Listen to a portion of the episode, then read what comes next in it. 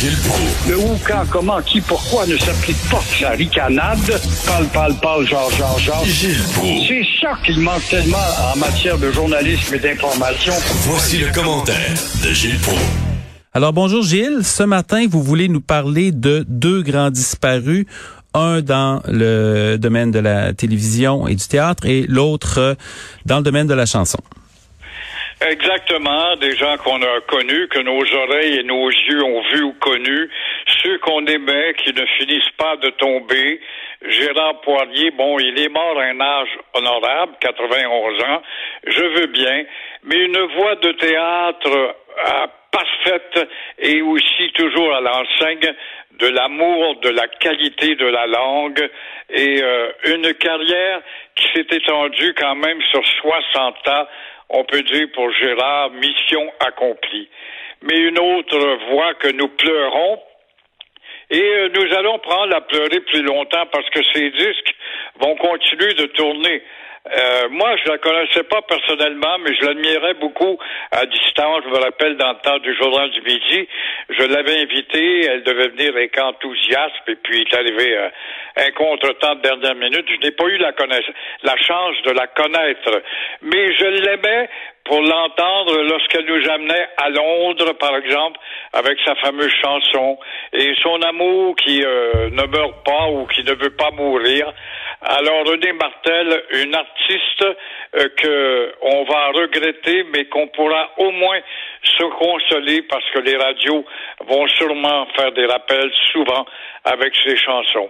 Elle a adopté le country, euh, le western ou le country qui est boudé par certains snobs, mais on ne sait pas qu'aux États-Unis, pays du rock and roll, les radios country et euh, western, si on veut, dépassent de beaucoup en volume d'appréciation le rock and roll et euh, cette culture country est très très très très appréciée encore. Il y a beaucoup de poésie dans les compositions du country.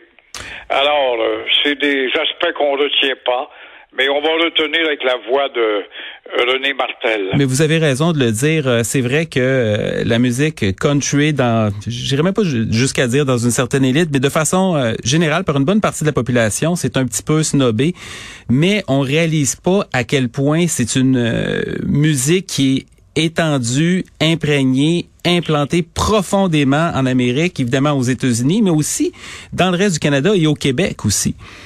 Exactement, c'est de la poésie, c'est beaucoup de la composition avec la nature, l'appréciation du beau. Bon, il y a de l'amour, il y a, toutes sortes de thèmes qui sont exploités dans ces chansons, mais règle générale, il y a un fond de poésie dans cette euh, musique-là qu'on voyait, ou en tout cas que certains d'entre nous voient avec un œil euh, snob, mais je ne peux pas comprendre qu'on n'est pas capable de faire la part des choses et d'accepter les choses dans leur qualité respective, dans leur case respective, quoi.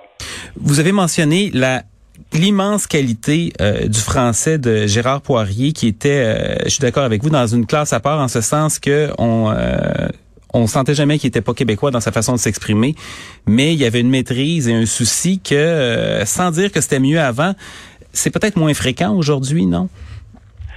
Oui, exactement. Les bouches molles ont envahi euh, le domaine du théâtre, de la chanson, du spectacle, l'animation. Et euh, évidemment, les exigences de la qualité du français.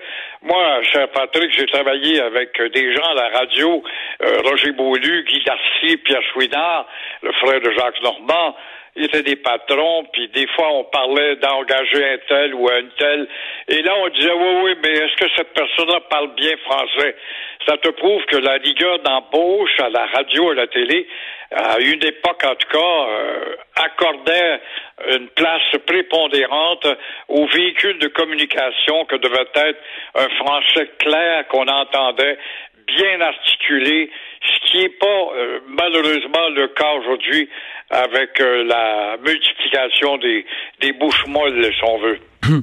Vous voulez nous parler aussi de euh, Monsieur Charret, qui euh, n'est plus premier ministre depuis quand même plusieurs années, mais qui doit peut-être commencer aujourd'hui à avoir quelques regrets d'avoir tabletté très rapidement le rapport Bouchard-Taylor. Et là, là, oui, il devrait sortir son silence puis aider le goût, justement, la sempiternelle question sur le débat autour de la timide, je dis bien la timide loi 21. Alors, on nous rappelle euh, qu'on est des peureux et les libéraux du Québec ne l'appuyaient pas très fort non plus. Ils marchent toujours les, fesses serrées avec loi 21, mais euh, quand on recule dans le temps, et Richard Martineau l'a montré hier, nous a rappelé justement un beau clin d'œil de Jean Charret qui avait commandé à coups de millions de dollars une tournée à travers le Québec, des milliers de dossiers.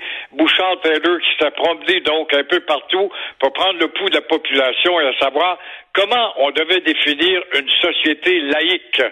Alors, c'était un projet très acceptable. Qu'est-ce qu'il disait justement par rapport à Legault? Il disait exactement la même chose. On disait justement euh, qu'on voulait interdire des signes religieux chez les policiers, chez les juges, euh, chez euh, les, les avocats de la couronne. Alors, qu'est-ce qu'il y avait de différent, sauf pour les professeurs? Alors, ça m'amène à penser que si Legault doit subir une gifle en pleine figure par la Cour suprême, Peut-être pourra-t-il revenir à la charge pour dire, ben, je vais adopter euh, Bouchard-Taylor. Mais là, encore, quand on entend un Trudeau qui a dégobié Justin Trudeau sur Bouchard-Taylor, bon, on voit bien que le combat est loin d'être terminé et on peut comprendre pourquoi Jean Charest a eu peur de son ombrage. On peut quand même se demander, écoutez, moi je me rappelle, c'était, à mon sens, il y avait une occasion extraordinaire dans le sens où on avait un souverainiste francophone, un fédéraliste anglophone. Il y avait une volonté collective de mettre ça derrière nous. Euh, il y avait un compromis qui était probablement pas la solution que chacun préférait, mais avec lequel presque tout le monde était capable de vivre. Et euh, on est encore là-dedans 14 ans plus tard. Oui, et pourtant, on avait tenu compte justement de l'équilibre avec un souverainiste. Les souverainistes ont toujours représenté à peu près là, 40 de la population. Actuellement, ils sont peut-être dans 35-37. Mais quand même, c'est un bassin important dont tu ne peux pas négliger. Un gouvernement ne peut pas fonctionner si tu ne tiens pas compte de leurs arguments à eux aussi. Et il y avait un fédéraliste, effectivement, et la palette de représentativité était un peu plus exacte, mais euh, ça suffisait pas pour euh, les chantres de la propagande de la Charter of Rights of Canada des dix provinces ou neuf provinces et dix premiers ministres contre l'autre. Vous voulez aussi euh, nous parler du président des États-Unis qui euh, finalement euh, il a de moins en moins de pouvoir et certainement pas plus qu'un premier ministre au Canada. Ben, tu as bien raison. Moi, je pense que le, système parlementaire canadien est encore le meilleur, influencé par le système britannique, qui est bon, et c'est 50 plus 1, sauf dans le cas des Trudeau en 95 et des chrétiens. Mais quand même, les États-Unis, c'est le pays de l'efficacité. Et euh, on n'est sûrement pas d'accord avec le système politique qui est loin d'être le système de l'efficacité où l'élu, Joe Biden, qui a été élu clairement pour gouverner, ben Joe Biden se fait euh, élire, mais il est incapable de diriger euh, son projet, d'appuyer son programme, quand même un programme d'aide d'infrastructure aux États-Unis de 1750 milliards de dollars. Je veux bien croire que c'est dur sur les épaules des Américains, mais si c'est pour relancer, remettre en orbite les Américains, tant mieux pour eux. Mais pourquoi? Parce que, justement, un de ces démocrates pas un adversaire républicain, un de ces démocrates, Joey Manchin, le bloc et a changé d'idée, n'appuie plus le projet de Joe Biden. Alors, Joe Manchin, on se demande si, dans le fond, il n'est pas à la solde des grandes compagnies pharmaceutiques, parce qu'en matière de santé, Biden va apporter des, des améliorations pour ces 40 et 50 millions d'Américains qui n'ont pas d'assurance, qui n'ont pas un système de santé comme le nôtre. Et là, les pharmaceutiques seraient impliqués moyennant un déboursement de plusieurs milliards de dollars. Alors, est-ce que le député démocrate a décidé de plier devant la lourdeur du projet? Ça se peut fort bien, mais ça démontre que le système de parlementarisme américain n'est pas si bon. Non, puis on sait qu'aux États-Unis, il n'y a pas de limite au financement euh, par les par les organisations des partis politiques. Écoutez, peut-être que le système américain va redevenir euh, efficace en 2024 euh, si Donald Trump revient au pouvoir, mais il sera peut-être pas nécessairement efficace du côté on va on va le souhaiter. Écoutez, merci beaucoup Gilles.